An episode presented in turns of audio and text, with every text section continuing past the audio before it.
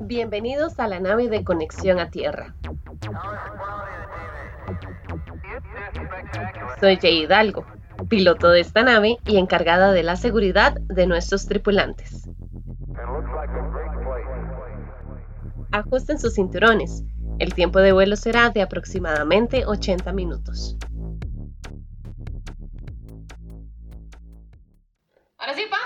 ¿Listo? Listo. Ok, perfecto. En el vuelo del día de hoy tenemos al señor Carlos Hidalgo, señor emprendedor, trabajador, bueno para hablar paja y sobre todo mi papá. Papi, adelante, preséntate a nuestros compañeros de viaje. Un placer, Jay. Realmente una experiencia nueva para mí, pero imagino que va a ser algo muy grato poder conversar contigo abiertamente y más que todo de, mi persona, que uno siempre quiere de, darlo de uno para que también otros puedan sacarlo, la partecita buena que uno, que uno tenga en ideas, en, en acciones en la vida, en, en experiencias vividas. Ok, ¿y quién es don Carlos Hidalgo? Don Carlos Hidalgo es una persona humilde, sencilla y luchadora.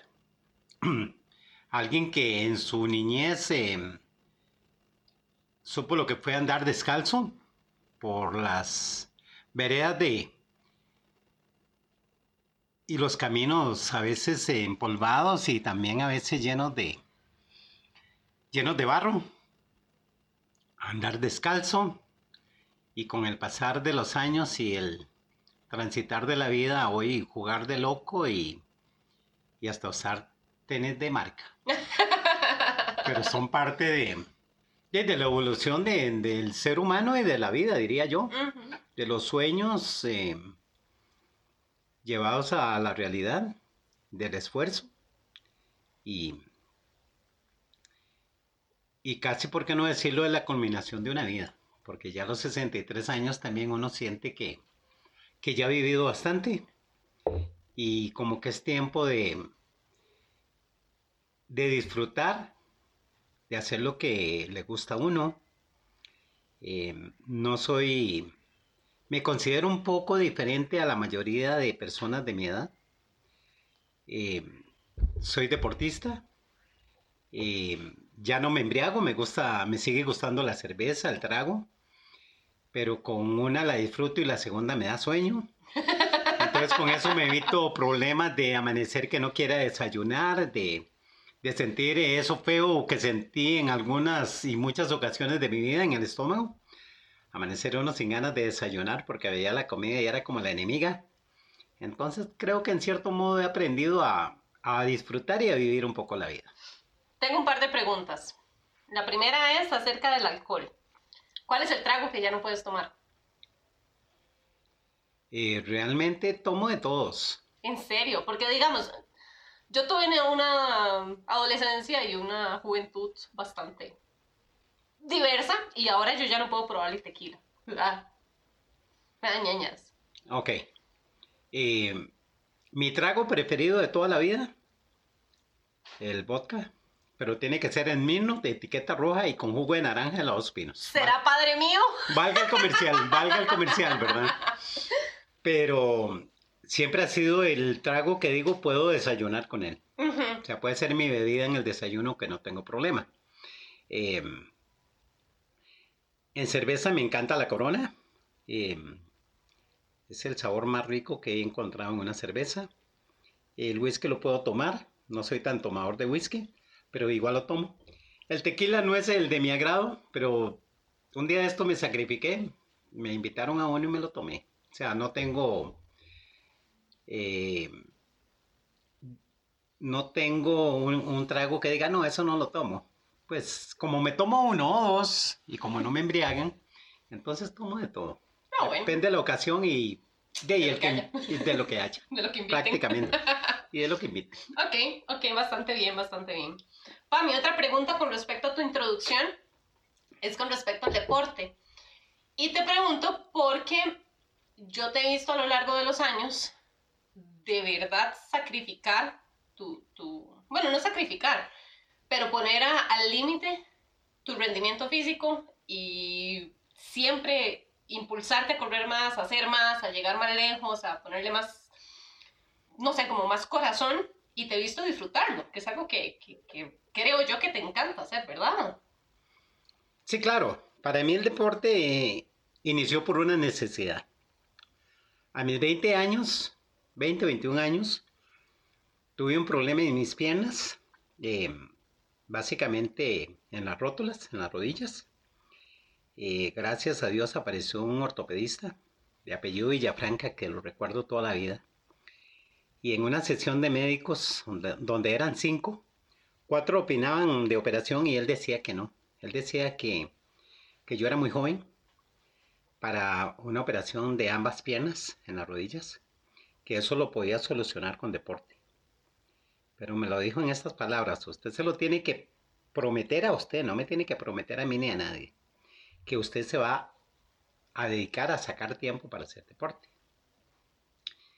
Mm, no me, no fue que me asustó lo de operarme, pero me gustó la idea de hacer deporte de hacer lo que él decía porque mis piernas me estaban fallando. Cuando me daba cuenta me caía y de ahí no me podía parar.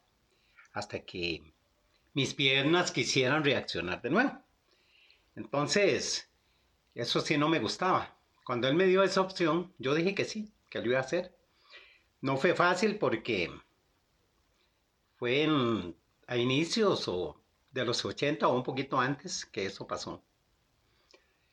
Entonces, mi condición económica no me daba para buscar unas tenis de marca ni que fueran acorde con el deporte. Tuve que usar tenis de lo que podía comprar. La gente no me apoyaba ni la misma familia. Me decían que estaba loco. Aparte de que nadie a mi alrededor había practicado ese tipo de deporte. Eh, pero como siempre, en Costa Rica somos técnicos para todo. Apareció que el que me dijera que corriera chupándome un pedazo de limón o con un puño de sal en la mano. ¿Para eh, qué? De que cuando me sentía cansado chupara limón o, chupara sal.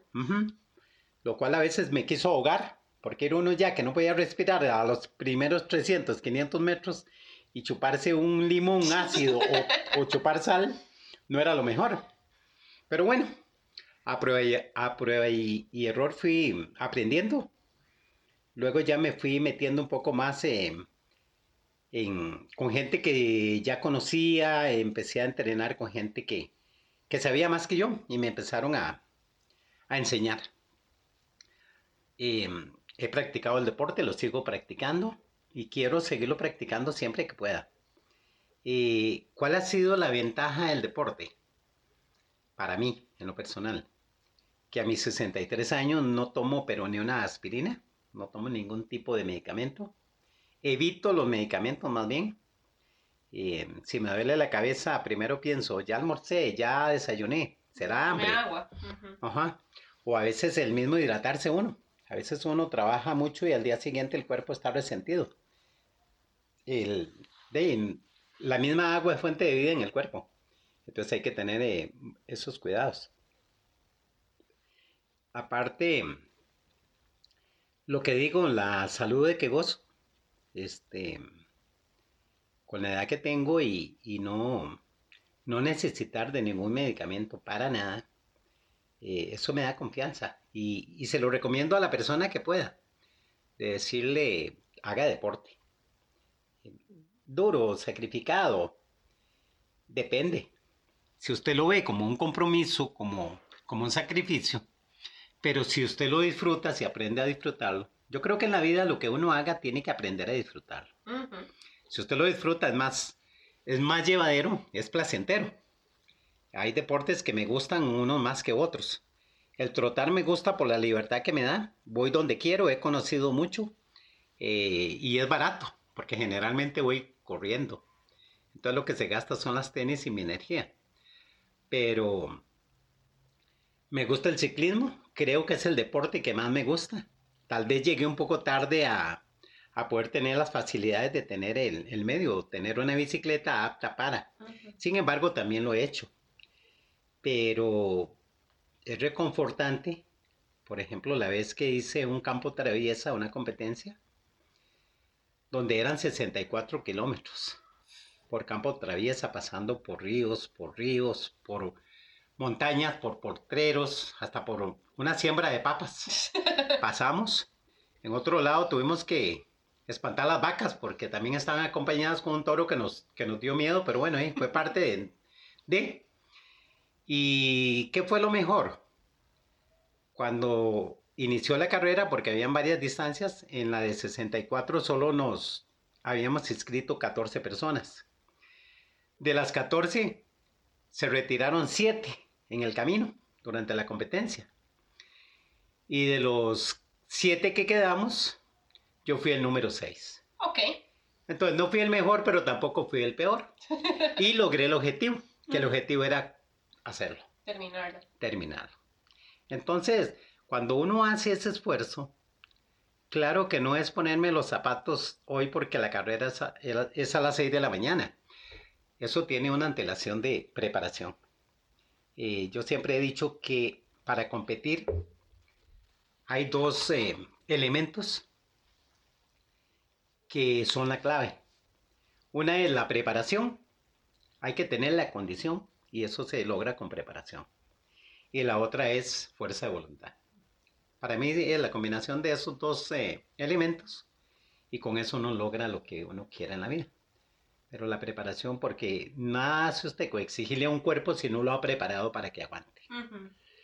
Y para que ese cuerpo que has preparado te aguante y te dé lo que usted necesita, también tiene que tener una fuerza de voluntad de quererlo hacer, de disfrutarlo mientras lo hace. Que, que en lugar de decir, son 64, he corrido uno, me quedan 63, solo llevo un kilómetro, es decir, ya hice el primero, solo quedan 63 es como, como una forma de uno mismo irse psicológicamente eh, dándose fuerza para uno mismo. Y algo que siempre en la competencia me ayuda es que cuando uno empieza la competencia, cuando lleva 3, 5 kilómetros, indiferentemente a la distancia que vaya a ser, hay un momento en, en eso de 3, 5 kilómetros donde empiezas a sentir la reacción del cuerpo. Cuando el cuerpo dice, se siente exigido y empieza a doler todo. En ese es el momento donde usted se puede quedar. Ajá. ¿Ok? ¿Y cómo me autoimpulso yo en ese momento? Hago un, un paréntesis en, en, la competencia, vuelvo a ver hacia atrás y vuelvo a, a ver hacia adelante. Y resulta que siempre adelante van unos cuantos. Entonces, esos como que me van ganando, son mejores que yo. Pero si vuelvo a ver atrás, la mayoría vienen atrás. Entonces digo, le voy ganando a, la mayoría. Los que van adelante son poquitos, los de atrás son más. Entonces, eso me, siempre me ha ayudado para, para ver que, y, lo, lo digo relacionado al deporte, pero también lo he aplicado mucho en mi vida personal. O sea que por más que la, la situación sea difícil, el momento, indiferentemente de lo que estés pasando, siempre hay oportunidad de mejorar y siempre eres mejor que muchos. Aunque otros sean mejores que uno, pero uno es mejor que la mayoría. Entonces, em, lo aplico también en mi vida personal en, todos los sentidos. De hecho, hay una frase que, que siempre me has dicho cuando me siento mal, cuando me pasa algo, me siento mal, siempre me dices, hay gente que en este momento está mejor que usted, pero hay gente que está peor. Entonces, o sea, es, es esa idea de centrarse uno de sí, tal vez estoy mal, sí, tal vez me duele, sí, tal vez me estoy exigiendo, pero hay gente que la está pasando peor. O sea, y no, no por eso yo me tengo que echar a, morir y me tengo que echar a perder, sino, o sea, agarrar fuerzas y salir adelante y decir, no, no, yo quiero estar mejor, yo quiero, quiero salir para ir, hacia el frente, para adelante, como el elefante. Eso es correcto. Este, hay una frasecilla por ahí que, que también a veces se me sale. Y es que digo, soy como el ganso. Y si me canso, descanso y sigo adelante. O sea, es parte y, y, y, lo digo abiertamente, lo relaciono con la vida en general, con todo. Hay situaciones que a veces nos pasan en la vida que no esperamos, que no nos gusta, que no queremos vivirlo, pero llega y hay que pasarlo. Em, hay cosas en la vida que, que merecen luto, que merecen darles atención y darles el tiempo necesario, pero que, que por oscuro que, que esté la noche, en algún momento va a amanecer.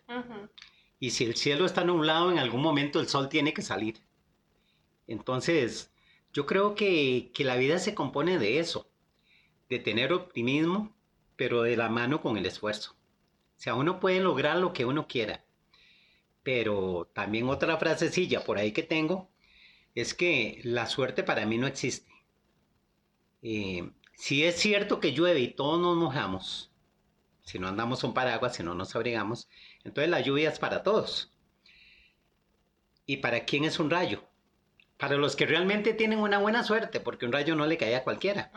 Entonces, por eso digo que la suerte no existe. O sea, uno tiene que luchar por sus sueños, por lo que uno quiere. Porque del cielo no cae nada, cae agua y un rayo para el, para el que le cayó.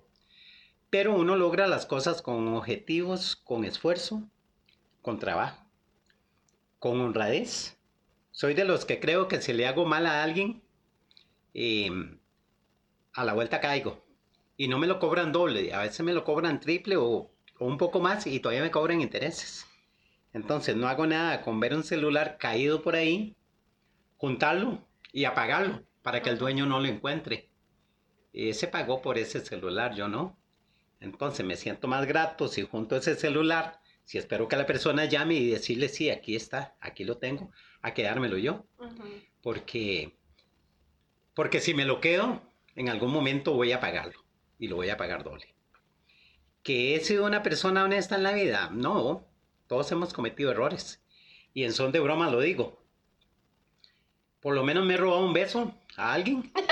o en alguna ocasión también un chocolate. Pero hay que tratar de ser un poco honestos en la vida. Sí, sí, sí, definitivamente.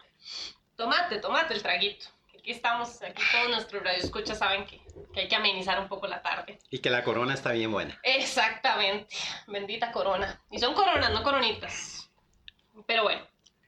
Papi, bueno, mira, durante los cinco capítulos que, que hemos tenido, que hemos sacado, este es el sexto, hemos hablado de lo que es ser adultos para mi generación. Toda esa gente nacida más o menos en los noventas, un poquito atrás, un poquito adelante. Casi que todas las personas que nos escuchan, y muchísimas gracias a todos los que nos escuchan, son entre los 28 a los 35 años. Es una generación súper, súper diferente a la tuya. Así que hablemos un poquito de eso. Entonces, primero que todo quiero hablar un poquitito de tu infancia porque esas historias me, me, me encantan saber de dónde viene mi familia, de, de, las raíces que yo tengo y por qué me encanta tanto la montaña. Entonces, primero que todo, hablemos de cuando eras pequeñito, cuando eras chiquitillo.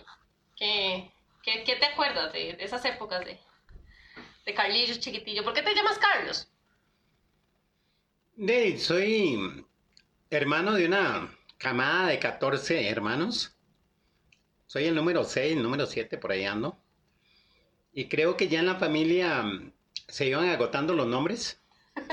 Eh, por dicha no nos pusieron mucho los nombres de calendario, pero datos curiosos es que en la familia vemos dos Carlos, dos hermanos que nos llamamos Carlos. ¿Cuáles otros Carlos? Eh, Carlos Giovanni. Ah, tío Giovanni es Carlos. Ese es Carlos también, Carlos Giovanni. Y yo, Carlos Edgar, uh -huh. que me gusta que me digan el guitar. Pero, pero, de, no sé, eh, no fue reposición de uno porque se había muerto el otro, sino de los dos aún estamos vivos, no sé el por qué, eso nunca lo pregunté. Mi vida de niñez eh, no la cambiaría por lo que es ahora, ver um, crecer a un niño.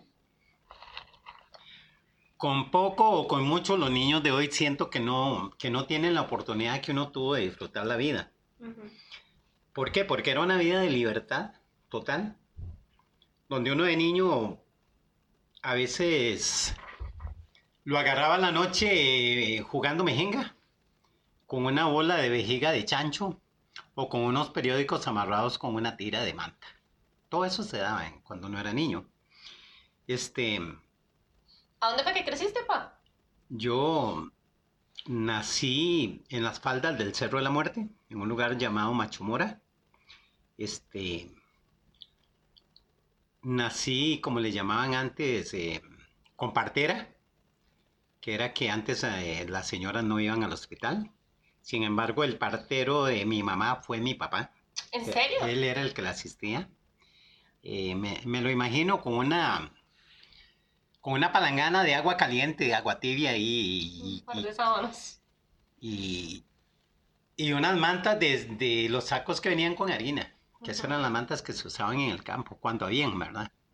Este, años después, siendo yo aún un niño, recuerdo a mi mamá andar con ella por un potrero y decirme, Carlos, aquí nació usted.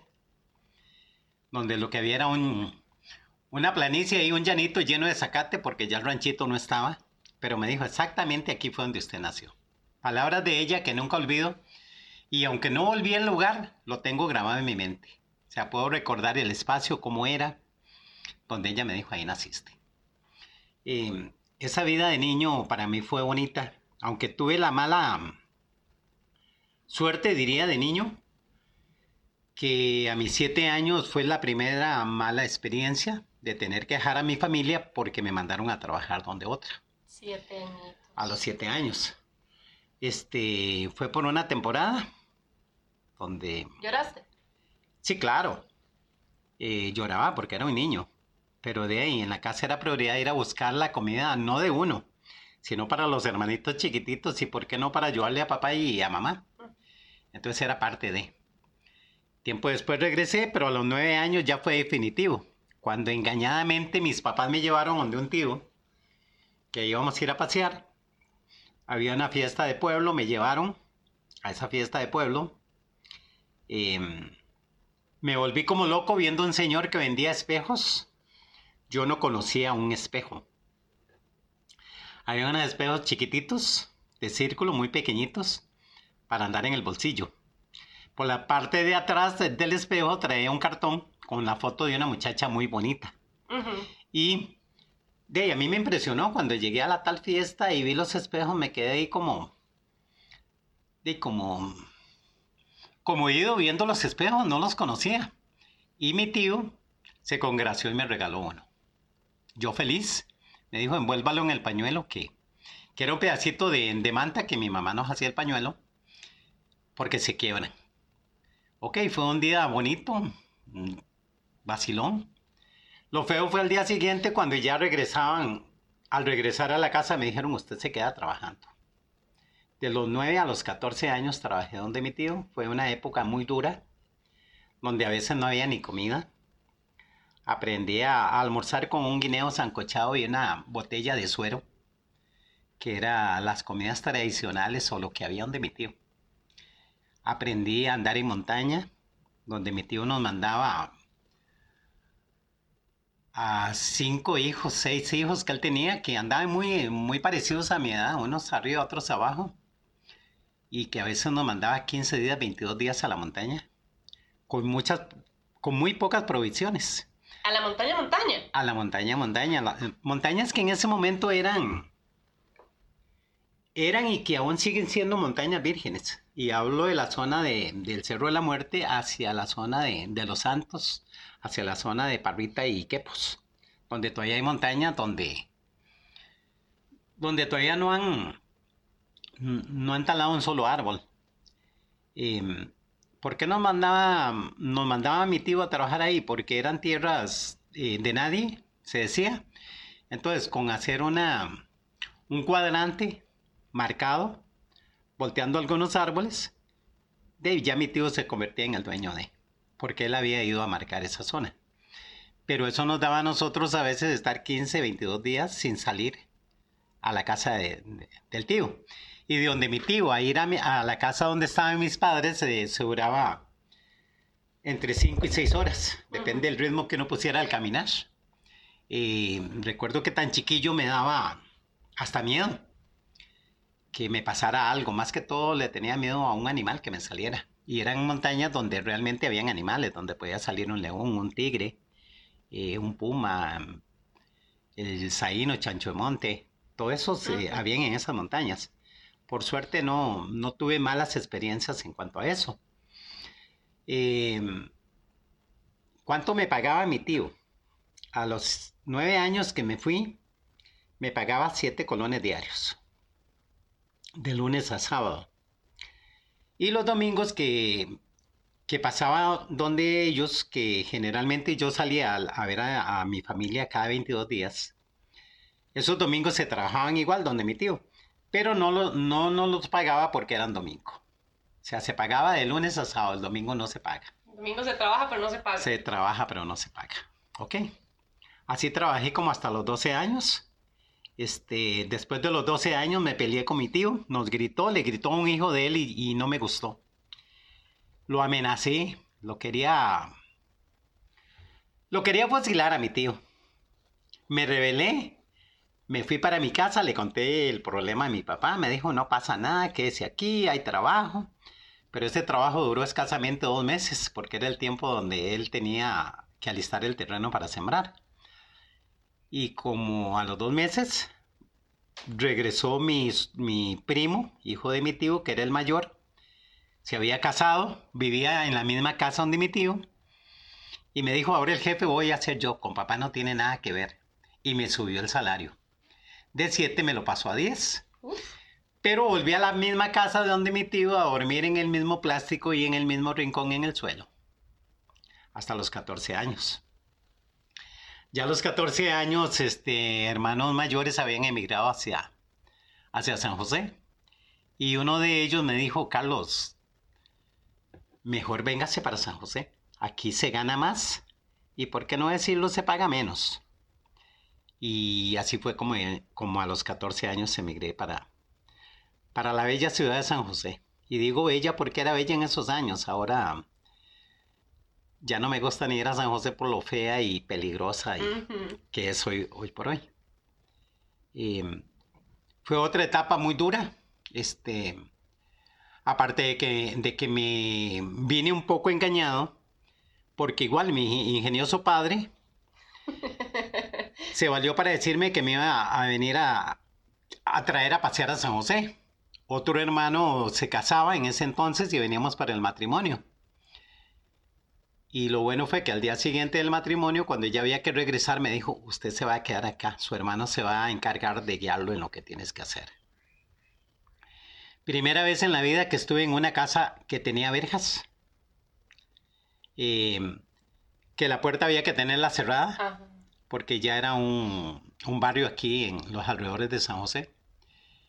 Y fue la, la vez que también conocí lo que era una televisión, que será por eso que no, que no es de mi agrado, porque mientras mi hermana me hacía las vueltas de sacarme el permiso de, de trabajo en el patronato, de, se llevó como tres semanas, entonces fueron tres semanas que yo estuve en cautiverio, donde estaba encerrado, que volví a ver y las ventanas tenían verjas, la puerta había que tenerla cerrada, y solo era escuchar eh, Canal 7.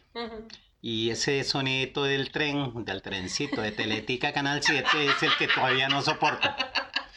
Pero claro, encerrado después de toda una vida, vivir en... En libertad. Sí, claro, en cautiverio es la mejor palabra. Cautiverio total. Y a veces asocio que eso es lo que me gusta, el deporte, me gusta la montaña, me gusta acampar. De hecho, a mis hijos desde pequeños los enseñé a, a acampar. A la misma Jay, eh, de año y todavía no había llegado a los dos años y llevarme a acampar. A los escasamente tres años amanecer en la playa y, y que le cayera una pipa y le hiciera llorar porque casi le quiebre el brazo. ¿Te acordás, verdad? claro, que, y me dolió, me dolió esa pipa. ¿En cuál, ¿En cuál planeta le cae una pipa a un chiquito cuatro años en el brazo? Solo en este. Y me botó la comida atrás de eso. el cereal. El cereal. ¿Te acuerdas? ¡Wow! Sí, claro. Muy bien, esos 63 años están a cachete todavía. Y la desperté para que viera los delfines. Estábamos en Playa Dominical, acampando en la playa. Sí, lloraste bastante y tremendo susto que también yo me llevé. Claro, cuando casi me ahogo en Jacón. Pues sí, parte de las vivencias. Parte de las vivencias. Muy bien, papá. Papi, y digamos, es una, una infancia y una adolescencia súper diferente a la que nosotros hemos vivido. Pues no sé la demás gente que nos está escuchando, pero por ejemplo yo no, no tuve que trabajar a tan tempranas edades, no tuve que, que sostener una familia ni, ni, tener esas responsabilidades, por dicha. Pero, ¿en qué momento de, de, de tu edad o de, de, lo que estabas viviendo dijiste, ya soy un adulto, ya soy una persona responsable? Eh, creo que la responsabilidad estuvo desde muy niño. eh, desde los siete años que, que tenía que trabajar y aportar, que era la parte importante del trabajo, hubo una responsabilidad. ¿En qué momento fue el cambio a adulto? Cuando llegando a los 20 años, eh, era un niño o un muchachito bueno, con los vicios de, la época, que era tomarse unos tragos, tomarse una cerveza. Em, pero antes de hacer eso, cada fin de semana había que sacar el 50% del salario porque ese seguía siendo la cuota que iba para, para mis papás. Porque ya el, el guía de mi hermano me había dicho, aquí es diferente allá. Porque yo allá trabajaba, me ganaba, mi tío me daba 50, colones por cada vez que iba a visitar a mi familia, fuera cada 15, cada 22 días. Y los 50 colones intactos yo se los daba a mi papá. Y él disponía de eso, yo no disponía de nada. Pero cuando ya me traslado a San José a mis 14 años y tengo que empezar a trabajar, un hermano me dice, aquí cambia, aquí no es igual que allá. Usted le sigue dando los el 50%, la mitad de lo que se traba, de lo que te ganas es para la, para la casa de, de papá. Y con el otro 50 usted tiene que ayudarle a mi hermana de pagar la casa, de comprar su comida, su ropa y los pasajes para que vaya a trabajar. Em, fue un rol un poco diferente, pero se ganaba más. Eh, ya empecé entonces a gastar más, ya entra uno más en lo que es el consumismo. Y y por cosas de la vida, a, esos los 19 años, conozco a la mamá de mi hermosa hija Jay. Y como joven picaflor y demás, la mamá queda embarazada. Un escándalo. Un escándalo total en la familia. En la mía no, porque en la mía la verdad casi ni nadie se dio cuenta. Como yo era alejado un poco de la familia, Alejado me refiero a que de, era el que aporta, pero el que viene cuando puede. Entonces no fue tan así. Pero en la familia de ella sí, claro. Y hasta amenazas y demás hubieron. Recuerdo el día que el papá de ella me encierra en una bodega. Mm, los primeros días quise salir huyendo. Pero ya viéndola a ella que lloraba y que me suplicaba y que papá quiere hablar con usted, de, vamos a darle la cara es parte de la honestidad de cuando cometemos algo que no es agradable tal vez para los demás.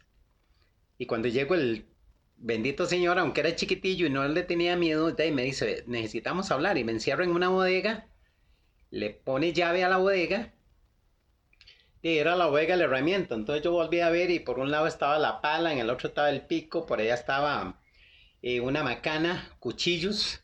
Y yo dije, ¿y este qué? Me va a sacrificar, pero no sé de dónde saqué valentía porque en el momento que me dice, embarazaste a mi hija y ahora qué vas a hacer? Y yo le digo, y es, esperar que el chiquito nazca. Y me dice, ¿y por qué vas a esperar? Se tiene que casar con ella. Entonces, no sé cómo, le digo yo, yo me voy a casar cuando mi hija cumpla un año de nacido. ¿Por qué le dije eso? Por el temor, por el miedo si estaba amenazado por todo lado con herramientas, si él era el dueño de la huega, fue lo que se me ocurrió decirle. Todavía no me, em, todavía no me he explicado a mí mismo o no he pensado por qué dije eso. O sea, fue lo que se me vino a la cabeza y le dije dentro de un año. Lo que sí sé fue que después de un año fue que me casé. O sea, tuvo que nacer el niño eh, y ya después del año tomamos la decisión de, de casarnos. O tomamos la decisión o, o ya la había puesto como en, como en piedra, porque estaban esperando que el año pasara porque el matrimonio se tenía que dar. Eh, creo que en ese momento es cuando cambio a ser alguien responsable a tener ya un poco más de madurez en la vida. Porque si es cierto que algo había ahorrado, tenía como 3.500 colones ahorrados en ese momento, cuando decidimos casarnos. Y con 3.500 colones logramos modestamente amueblar una casa. Desde comprar un jueguito de comedor, una, una plantilla y cucharas y platos y algunas ollas. O sea, con eso se compró, eran mis ahorros y en eso se, se gastaron.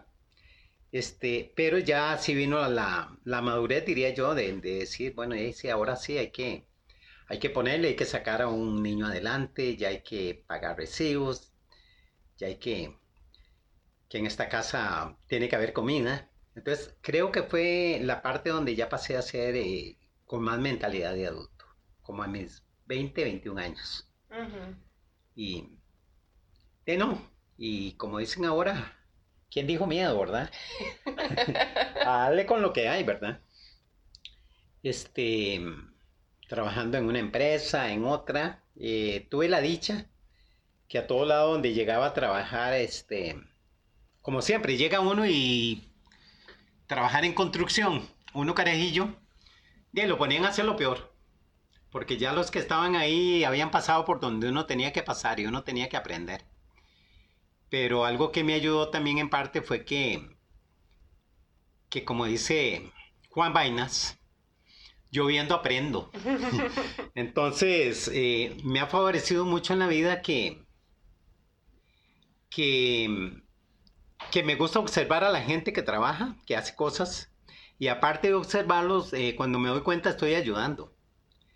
Entonces, como que eso me ha facilitado la vida también para, para, para aprender a hacer cosas. Eh, cabe mencionar que cuando me vine a los 14 años, ni siquiera tenía un sexto grado de escuela, porque que recuerde había ido, primer año sí lo, sí lo terminé, porque antes a la escuela se entraba a los seis años, no como ahora que es a los siete, entiendo.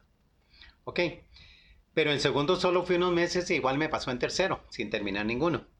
Entonces ya cuando yo andaba por los 18, 19 años sí me interesé y hubo gente también que me dijeron y traté de sacar eh, por lo menos la escuela y, ir al colegio, a, colegio nocturno, que recuerdo que era duro porque era trabajar de 6 de la mañana a 5 de la tarde y recibir clases de 7 a 10 de la noche.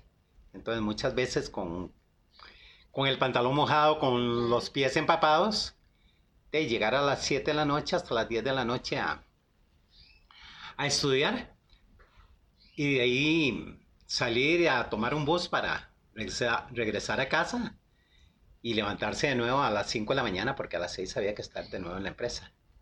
Entonces fue, fue tiempo duro, pero fue interesante. Mm, tal vez me hubiera gustado que fuera de diferente forma, pero bueno, se dio de eso. Es lo que hay. Es lo que fue. Es lo que fue, es lo que había en su momento. Papi, y otra pregunta. Ahora que mencionas cuando, cuando, nació, cuando nació Mito, que, que es mi hermano mayor, eh, bueno, yo esa época no la viví, ¿verdad? Pero 13 años, 12 años después nació esta hermosura bebé, esta cosa preciosa que que parió mi madre. Y luego, un par de años después, eh, nacieron Rebe y Carlos, que Rebe y Carlos no son hijos de mami, sino que son hijos de, de Noemi, y pues de papi, que al final de cuentas son hermanos. Entonces, cuatro hijos. ¿Planeaste tener cuatro hijos en algún momento de la vida o...? Bueno, primero no planeé tener ni el primero. ok. Eh, era un joven cuando fui papá. O sea, si digo planear, no fue planeado. ¿Ok? Pero llegó. Y había que echar para adelante, no había de otra.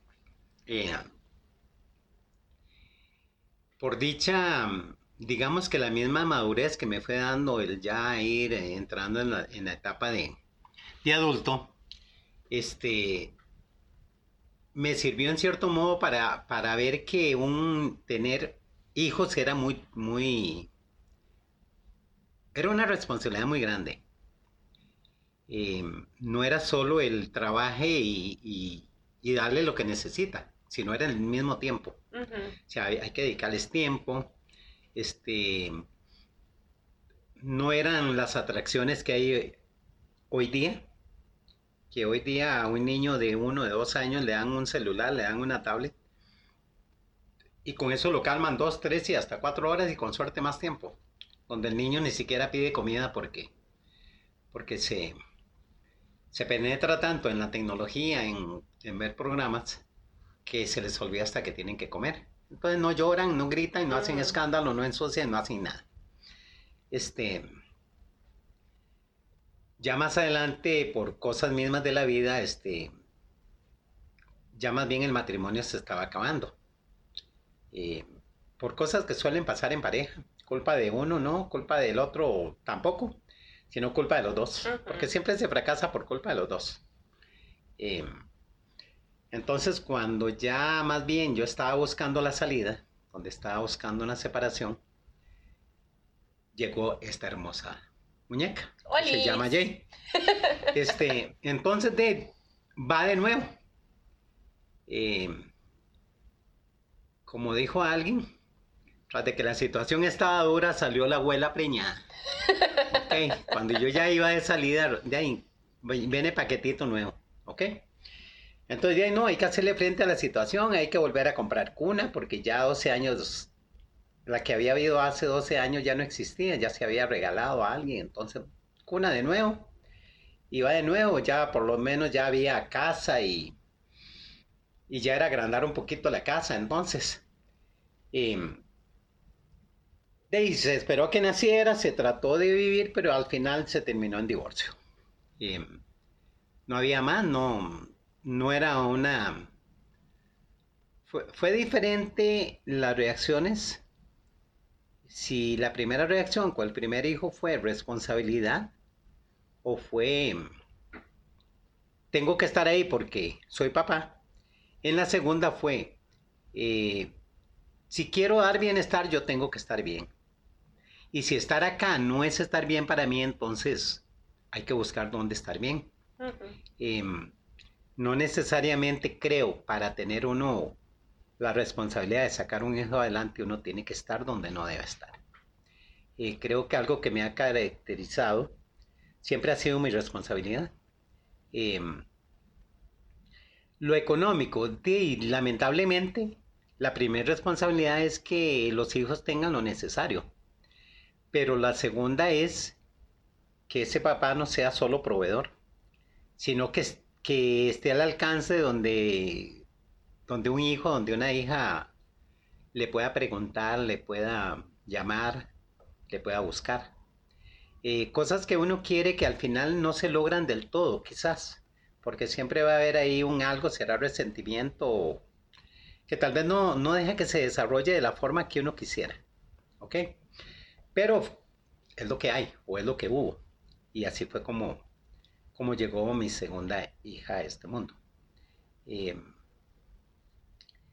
con buenos recuerdos, eh, por lo menos tuve la dicha de que su mamá fue siempre una persona que no me limitó a compartir mi tiempo con ustedes. Entonces eso me dio a que, a que yo tuviera la libertad de disponer de ustedes cuando yo quería y que casi siempre quería, porque a pesar de las responsabilidades de trabajo y demás, siempre trataba de, vivir esa parte, porque también es bonito ver a los hijos crecer, de compartir anécdotas, eh, buenas, malas, sustos, de todo pasé con mis hijos. Em, recuerdo a mi hijo el mayor eh, llevármelo a hacer un trabajo un domingo y, y que a la mamá se le olvidara echarle el chupón, por ejemplo. Entonces yo comprar una bolsa de leche de las bolsas plásticas que, vienen con leche, hacerle un huequito y acostarlo a que tomara leche de, una bolsa de esas de leche. Em, siempre buscando la, manera de que, de, que tuvieran lo necesario indiferentemente como, como fuera en su momento, ¿no? Este, fueron experiencias bonitas.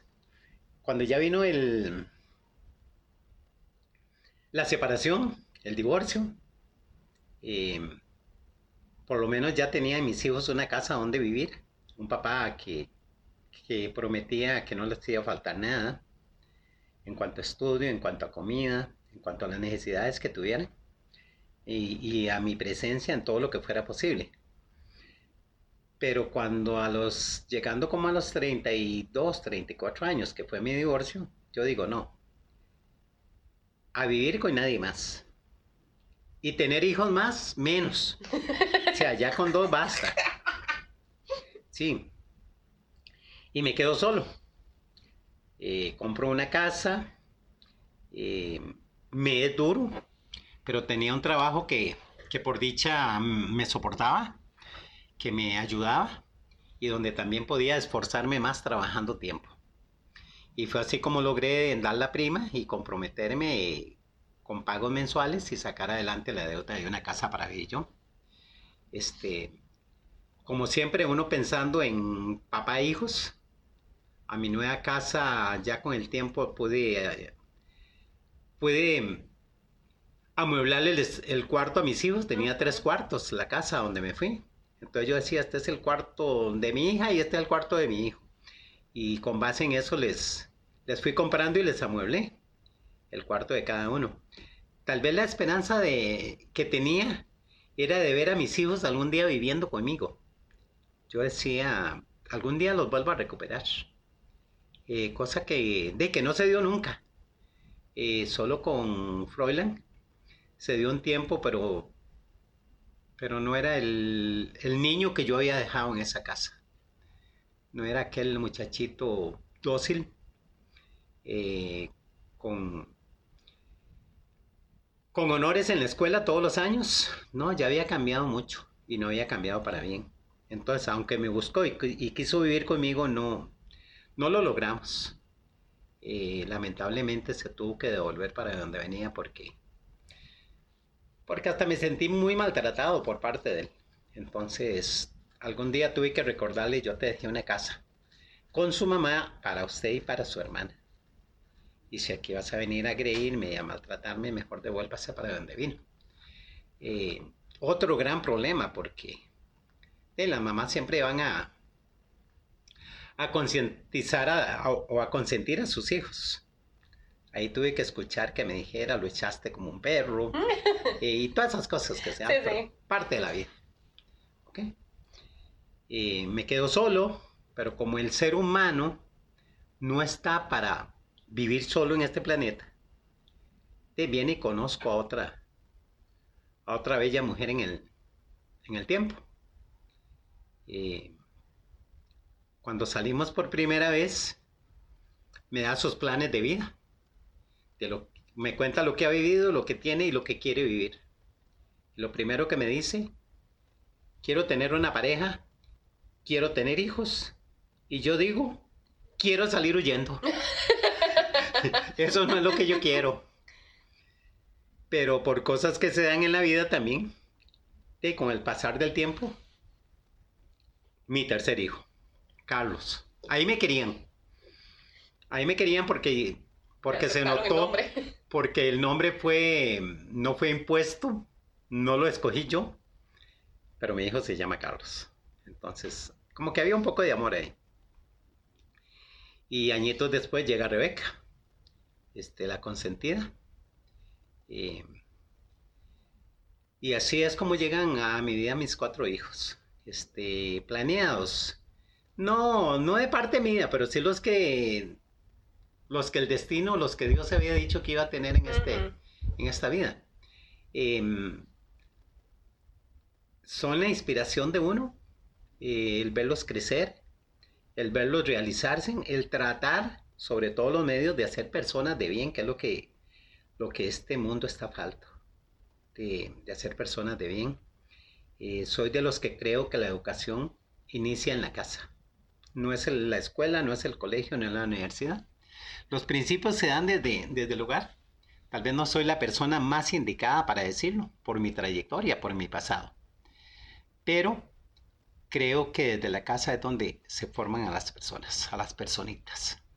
Así que soy fiel creyente de eso. Eh, no es echarle la culpa al vecino, no es echarle la culpa a la escuela, que la escuela es mala. La escuela la, hace ser mala el estudiante malo. Pero el estudiante que quiere estudiar, estudia en cualquiera. En cualquiera.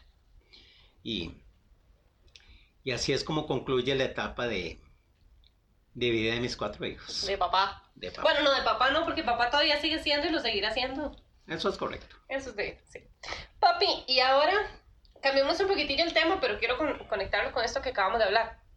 Toma, toma, tranquilo. Adelante. Gracias.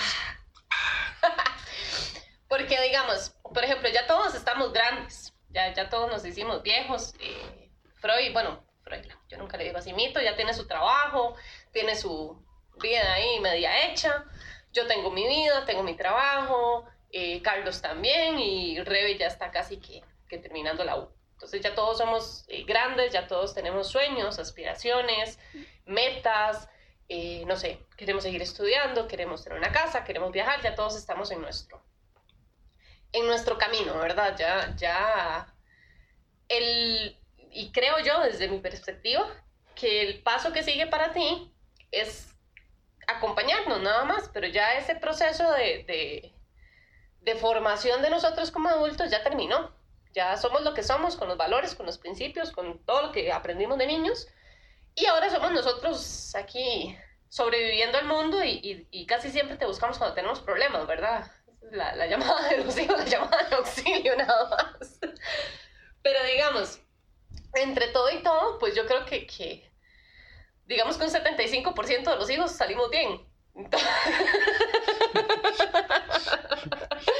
Pero yo te veo y una de las cosas que más admiro de, de, de, de tú como papá, de, como persona, como individuo, es que sos una persona súper libre.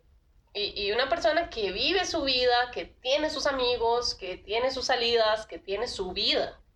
Y que no está esperando que nosotros seamos la razón de vida. No sé si me explico, porque es que hay muchos papás, y me ha pasado ahora conforme hemos grabado estos capítulos, eh, que, que he estado hablando con gente pues, de mi generación, entonces todos terminamos hablando siempre de los papás. Y hay muchas personas que me dicen, mira, Jay, es que mi papá espera que, que yo lo mantenga, espera que yo sea el que lo cuide cuando esté viejo, espera que esto, espera que el otro. Pero yo te veo a ti más bien viviendo tu vida solo, sin esperarnos a nosotros. O sea, cada uno de nosotros tiene su vida y tú tienes la propia tuya, ¿verdad? O sea, vives solo, te cocinas solo, te vas a pasear, te vas a trabajar y eso es algo de lo que quiero hablar del trabajo. Porque a mí me parece súper interesante como una persona que... ¿De qué año sos? Del 59. 59. Eh, sí, modelo 59. Modelos de cuando los hacían de verdad. Exactamente, cuando los hacían duros, de lata. o sea, cuando empezamos a hablar de generaciones, uno ahora, y, y, y hablo esto de manera muy personal, pero también lo he hablado con otra gente, uno busca un trabajo que le dé buenos beneficios, que, te den bonus, eh, que te den, no sé, más plata, que te den beneficios de salud, que te den transporte, todo ese montón de cositas que uno siempre anda buscando en una empresa. Pero la generación tuya, lo que les gustaba, o, o tal vez no les gustaba, lo que buscaban era trabajar y trabajo duro. Y pasaste 20 y muchos años en una compañía, entregaste todo, porque yo me acuerdo verte trabajando horas de horas, salir a las 9, 10 de la noche, me acuerdo una, una anécdota que cuentas para fin de año, ¿verdad? Que, te, que, que escuchaste las campanas. De la iglesia de Santa Teresita. Saliendo del trabajo. Ah, pues a las 12 de la noche, yendo para la casa, estando haciendo el alto ahí, escuchar las campanas dando la medianoche. O sea, qué increíble perderse un, un, un fin de año por trabajar. Y fue trabajo duro que se ocupaba porque había chiquitos, porque había que mantener y la situación era difícil. Ahora uno tiene como ese ese pase libre de, de, si no me gusta un trabajo me voy, me busco otro, como yo, que cambio de trabajo como cambiarme de pantalones, pues. Pero bueno, luego de ese trabajo pasaste a otro que duraste como ocho años, ¿fue ahí? Cinco años después. Cinco años. ¿Y luego de eso qué pasó? Eh, bueno, siempre me he considerado bueno en lo que hago. No sé hacer de todo, pero lo que intento hacer trato de que sea bueno. Creo que eso me dio la, la la oportunidad, como usted lo mencionaba, de estar en empresas, en una cerca de 30 años y en otra al final 5 años. Este, siempre pensé o he pensado que el ser humano no está hecho para trabajar 8 horas al día. Si, si el día tiene 24 horas y si después del trabajo lo más importante de la recuperación es dormir, es descansar, aparte del tiempo que tenga que darle a su familia, este, siempre he creído que uno puede dar un poco más de trabajo de ocho horas. Entonces siempre traté de tener, tal vez por la misma necesidad, de tener trabajos extra. Por ejemplo, si trabajaba de 2 a 10, si era por turnos, buscame un trabajo que me generara algo por las mañanas o por las tardes, de acuerdo a, a los horarios. Y fue un complemento de lo que me ayudó en la vida. Este, porque para los que no tenemos la dicha de heredar algo, como a algunas personas les pasa, sin culpar a los papás de uno porque son situaciones muy diferentes.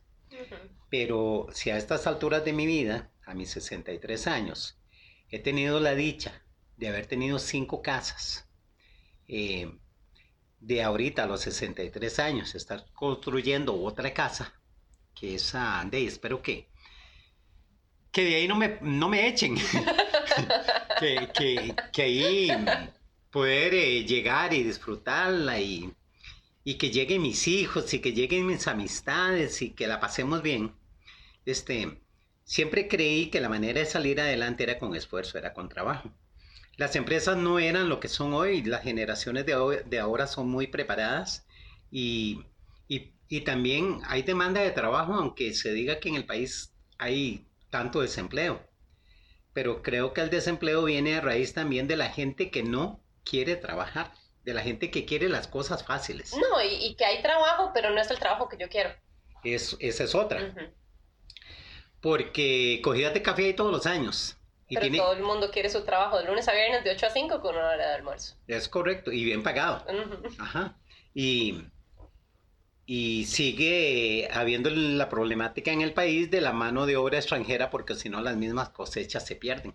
O sea, ¿por qué? Porque nosotros los picos no, ya no nos, nos gusta ensuciarnos las manos, aunque sea un trabajo digno, porque para mí todo trabajo es digno. Este, entonces, pero las nuevas generaciones lo siente uno que no es así. Ahora, diría que entre las nuevas generaciones hay dos tipos de generación.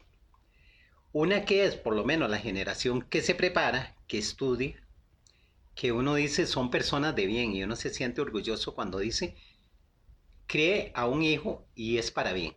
Sea, es una persona creada para bien. Y cuando dice uno para bien, se refiere uno a que va a ser una persona que va a trabajar, que va a ser honesta en ese trabajo, que va a dar lo mejor, aunque exija, aunque busque mejores eh, condiciones, pero es parte de la época.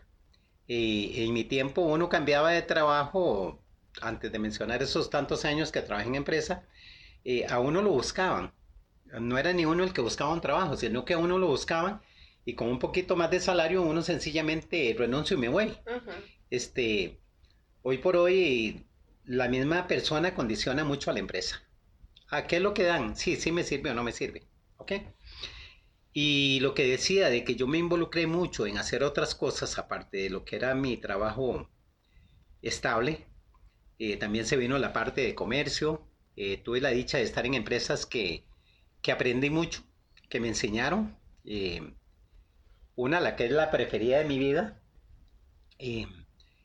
me dio la oportunidad de estudiar me dio la oportunidad de trabajar en cosas que ni yo mismo había creído que era capaz de hacer. Y lo hice y lo hice bien porque por eso duré tantos años. Em, pasan los años y todavía hay gente que me recuerda, que me llama, que me saluda, que, viene el fin de año y tienen su momento para llamarme. de mi cumpleaños se acuerdan. Eh, y con algunos de ellos todavía sacamos el rato para, para deliciar una rica gaseosa, la única que hay.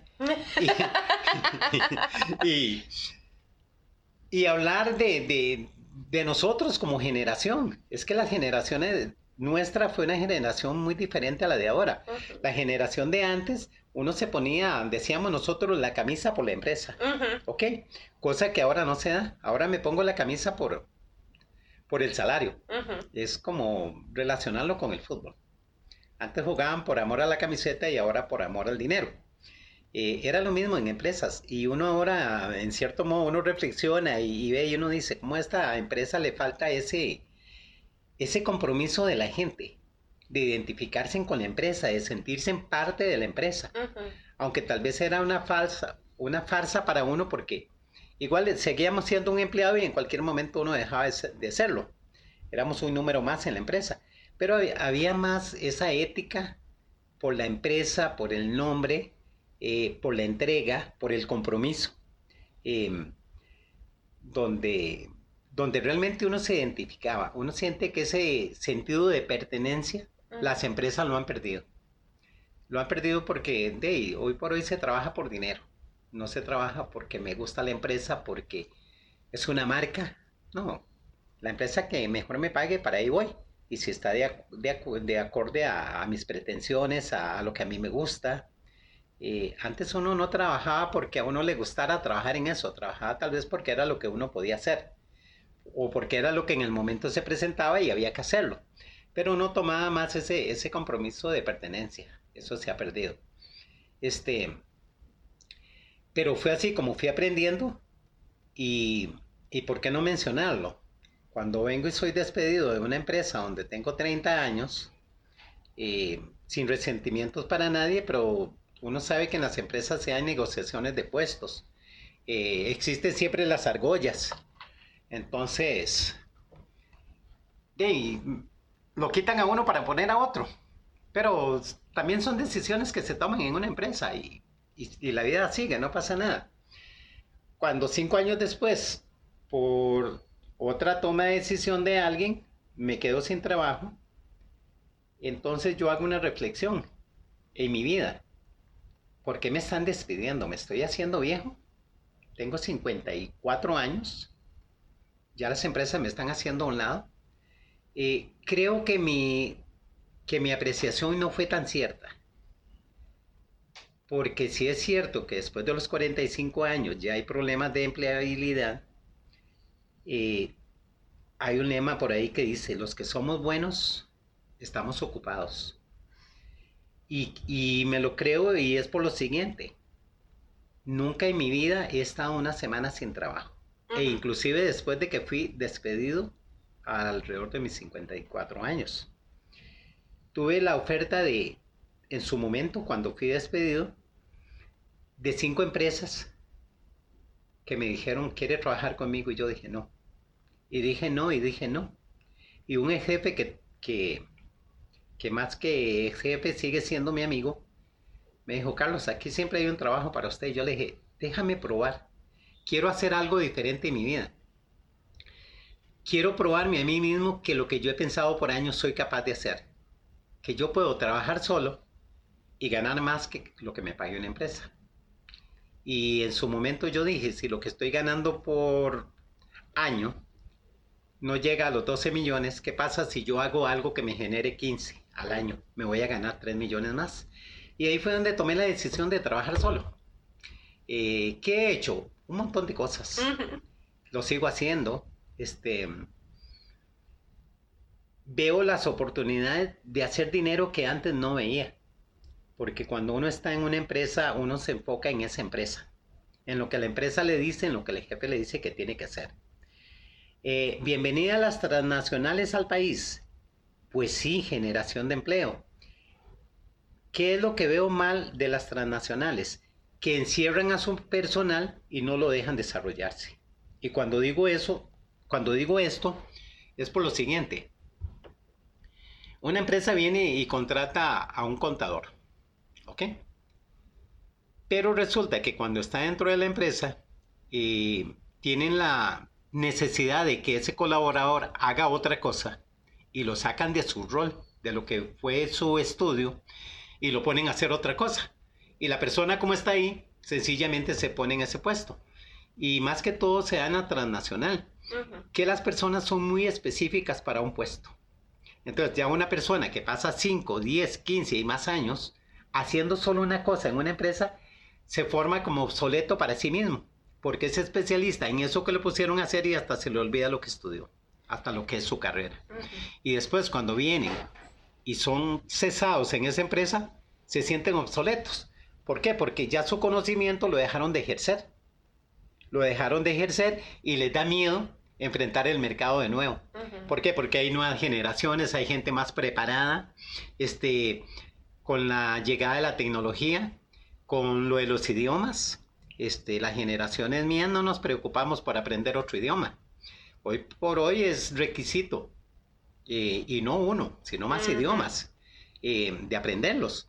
Entonces, cuando vienen personas y, dejan de elaborar y ya con una cierta cantidad de años encima, les es muy difícil poderse colocar de nuevo en el mercado. En mi caso no fue ese. En mi caso yo quise dejar el mercado para trabajar yo por mi cuenta y ocho años después digo fue lo mejor que hice. ¿Y por qué fue lo mejor?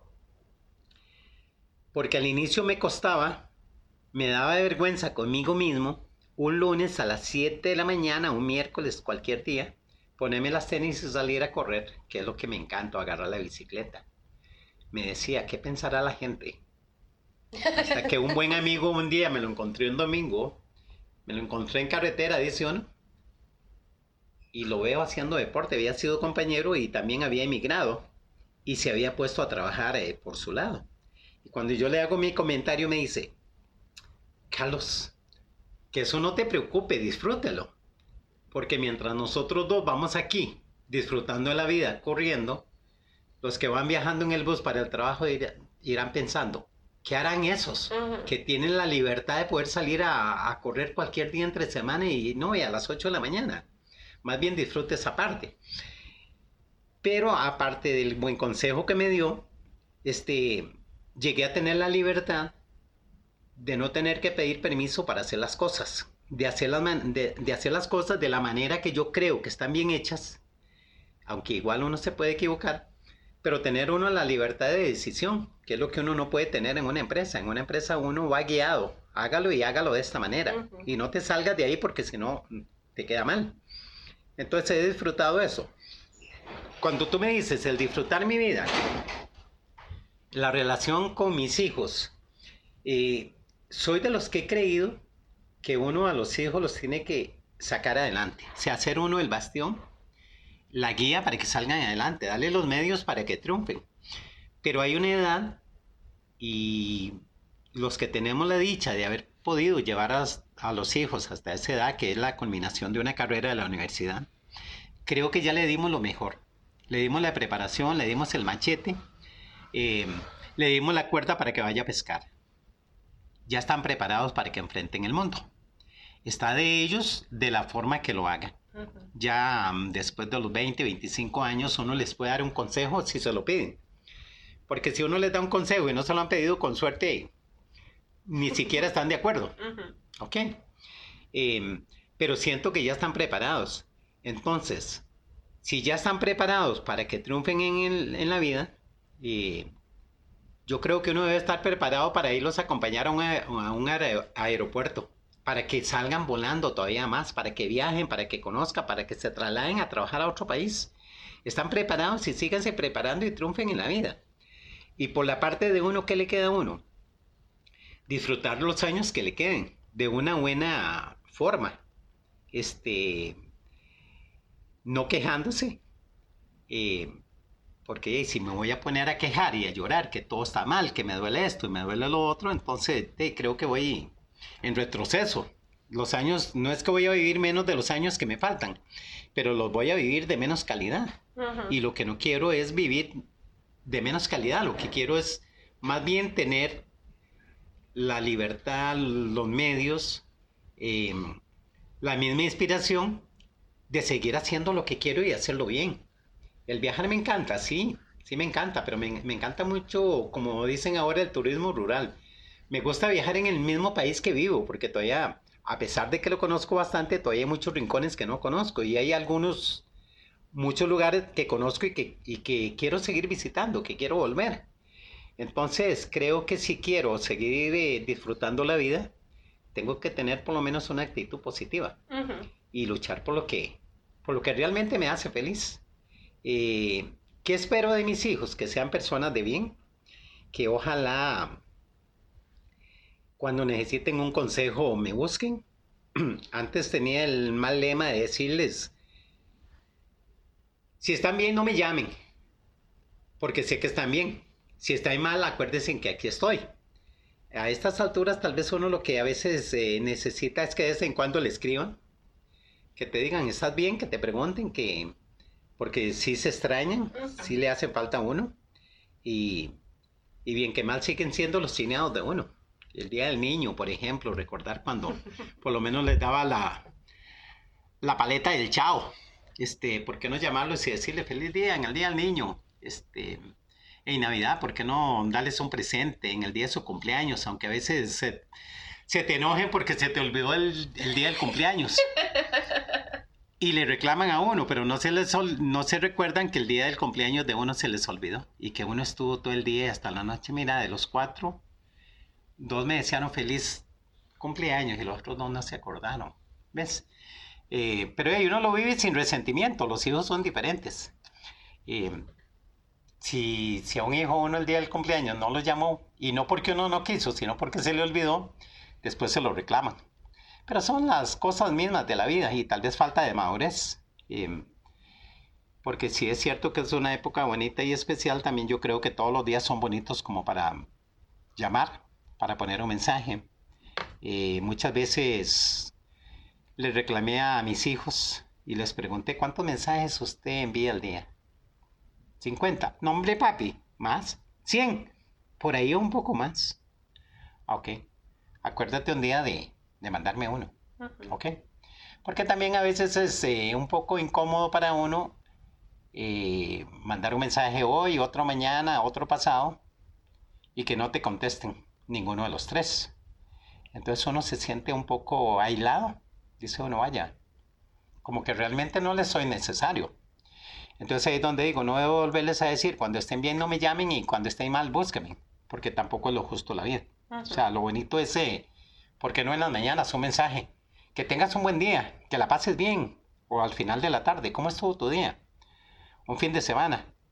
Pásala bien, disfruta el fin de semana, eh, cuídese, eh, pero disfruta. Entonces son las cosas curiosas de la vida, digo yo, pero, pero es que las generaciones van siendo muy diferentes. Y, y quizás que las prioridades también son diferentes. Tal vez eh, hoy por hoy es más prioridad para un joven estar pendiente de un concierto y, y mandar 10, 15 mensajes a sus amistades diciéndole que nos vemos en el concierto, vamos a ir. Que mandar un mensaje a, sus progenitores y decirle, estás bien. Y no es que te voy a llevar al concierto, no, estás bien. Pero de ahí también se, se aprende a vivir con eso, con una ausencia que tal vez no es la más grata, pero que también se vive. Que también pasa. Que también pasa. Bueno, padre, somos generaciones totalmente diferentes, con gustos diferentes, sueños, aspiraciones y hasta la manera en cómo vivimos. Una última pregunta. ¿Qué consejo le darías a las personas más o menos como de mi edad? Que estamos entre la crisis de cumplir 30, no encontrar trabajo en lo que queremos, no tenemos terrenos para construir, no tenemos nichos en cementerios, no tenemos nada. ¿Cómo sobrevivimos? ¿Cómo llegamos a los 63? este, algo curioso es que si uno habla con las generaciones de, de, su edad, de esos de los 30, es, a todo dicen, es que ahora todo es tan difícil, es que ahora todo es tan caro. Eh, con los salarios que ganan ahora, es difícil. Ah, no, difícil era cuando uno ganaba 40 colones a la semana. Y 42 colones, para ser exactos. 6 por 7. Este, difícil era uno con 20 años y con un hijo. Eh, y sin casa. Y sin que la mujer trabajara. Ahora la mayor parte de las mujeres trabajan. Ahora eh, son dos salarios para un alquiler, como dice la canción, pero en buena forma. yo no veo que sea difícil ahora. Si yo a mis 63 años estoy construyendo una casa, yo, solito. Todavía tengo que dar soporte económico a mi hija, la menor. Todavía está en la universidad. Todavía pago una pensión a una es doña por ahí, porque se le metió el cabrón de que la mantenga hasta que se muera. Espero que.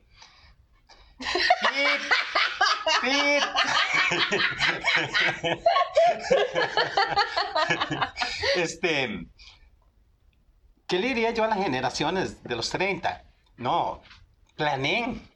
Este, no es que no se valga la fiesta, es parte de, la vida, pero planifiquen, planifiquen también. O sea, si están en una empresa donde tienen un salario semanal, quincenal, por mes, como sea, donde saben que ese salario, si trabajan bien, no es que le va a venir menos porque llueve, no es que le va a venir menos porque un derrumbe y se, y se cerró una carretera, no, tienen un salario fijo, que cuenten con lo mínimo que pueden ganar y de ahí planifiquen bien. Yo lo logré con mis pocos salarios, cuando les digo y no lo hago en, forma de, de, engrandecerme. Si he podido tener cinco casas. Y todas en alrededores de San José donde no es barato. Si puedo tener mi finquita, que es de 42 mil metros, un poco más. Si estoy construyendo una cabaña. Si no tengo la preparación académica que ninguno de mis hijos tiene. Los cuatro lograron más que yo en esa parte, en la, preparación académica. O sea, tienen las herramientas que yo no tuve. Hablando de mis hijos, pero va en general para, las, para la generación de los 30. Planifiquen, piensen. Eh, todo se puede si uno, si uno se lo propone. Eh, hay que planificar, hay que esforzarse y, y las cosas se pueden tener, se puede salir adelante. Lo que pasa es que a veces damos prioridad tal vez a lo que no sea prioridad. ¿Un carro es prioridad? Sí, claro, más en la época que estamos. Pero yo soy de los que prefiero invertir en un carro que me lleve y me traiga, aunque no sea del, año. ¿Ok?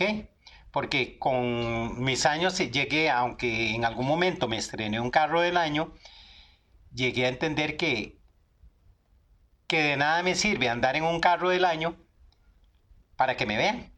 Porque habrá gente que ni le interesa, ni me conoce. Y si acaso vuelven a ver, vuelven a ver el carro, no me vuelven a ver a mí. Entonces tampoco es que estoy ganando puntos a mi favor.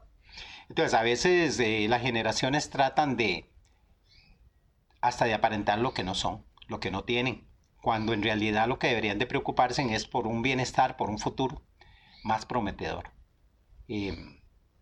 Mm, ¿De qué me arrepiento de, mi vida, de mis 63 años?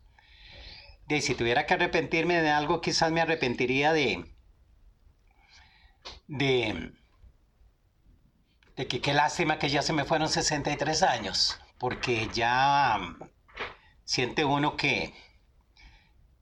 que estamos como vivir la vida en tres y estamos en el último tercio, ¿ok? Pero en general siento que la vida ha sido bondadosa conmigo experiencias a granel. Eh, a como me siento con mi hija a disgustar una rica corona, me puedo sentar a disgustar eh, una rica cena con un gerente de una empresa porque la vida me ha enseñado de todo. Nunca hay que menospreciar al que viene abajo, porque el que viene atrás de uno, eh, anécdota de la carrera, viene luchar, luchándole igual que ya uno la luchó para pasar por ahí a ese hay que darle ánimo, que siga adelante, que sí se puede.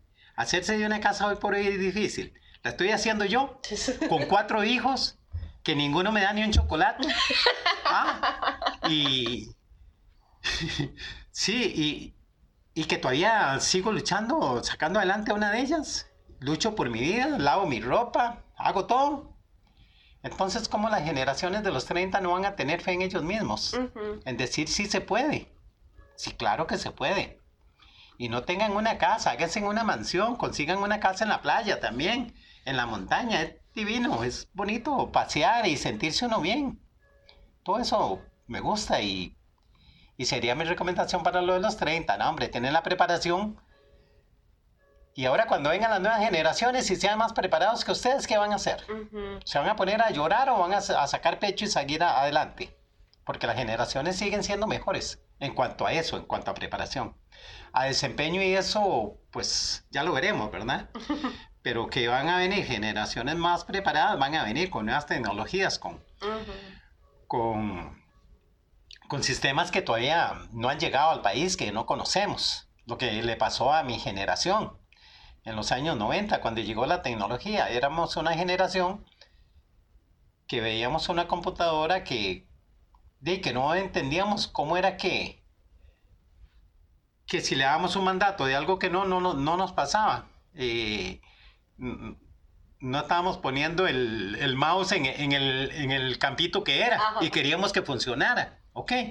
Eh, ahora un niño hace maravillas que uno no pudo hacer, a pesar de que uno se metió también en la tecnología y que trabajó en eso y que aprendió, porque cosas de la vida, algo de programación también aprendí y haciéndole programas a las empresas también donde trabajé y, demás. Pero las generaciones de ahora son muy expertas y seguirán siendo más expertas las que vienen. Entonces yo considero que tener 30 años ahorita, ay señor, con la experiencia que tengo y 30 años, no construiría cinco casas. quizás que compraría una mansión en una en una isleta o algo así. algo diferente. Pero Ok, bueno, te aviso cuando tenga mi, mi mansión entonces para pegarnos la fiesta. me parece. Y que sigan existiendo las coronas. Que sigan existiendo las coronas. Papi, de verdad, muchísimas gracias por estar aquí, por apoyarme en todos mis sueños desde que era chiquitilla y estar aquí siempre entre flores y palabras de apoyo. Te amo un montón. Genial. Eh, lo mismo te digo. Con mucho amor. Nos despedimos el día de hoy deseándoles una super Navidad a todos. Recuerden que los regalos y el dinero quedan en segundo plano, porque lo importante acá es disfrutar el viaje.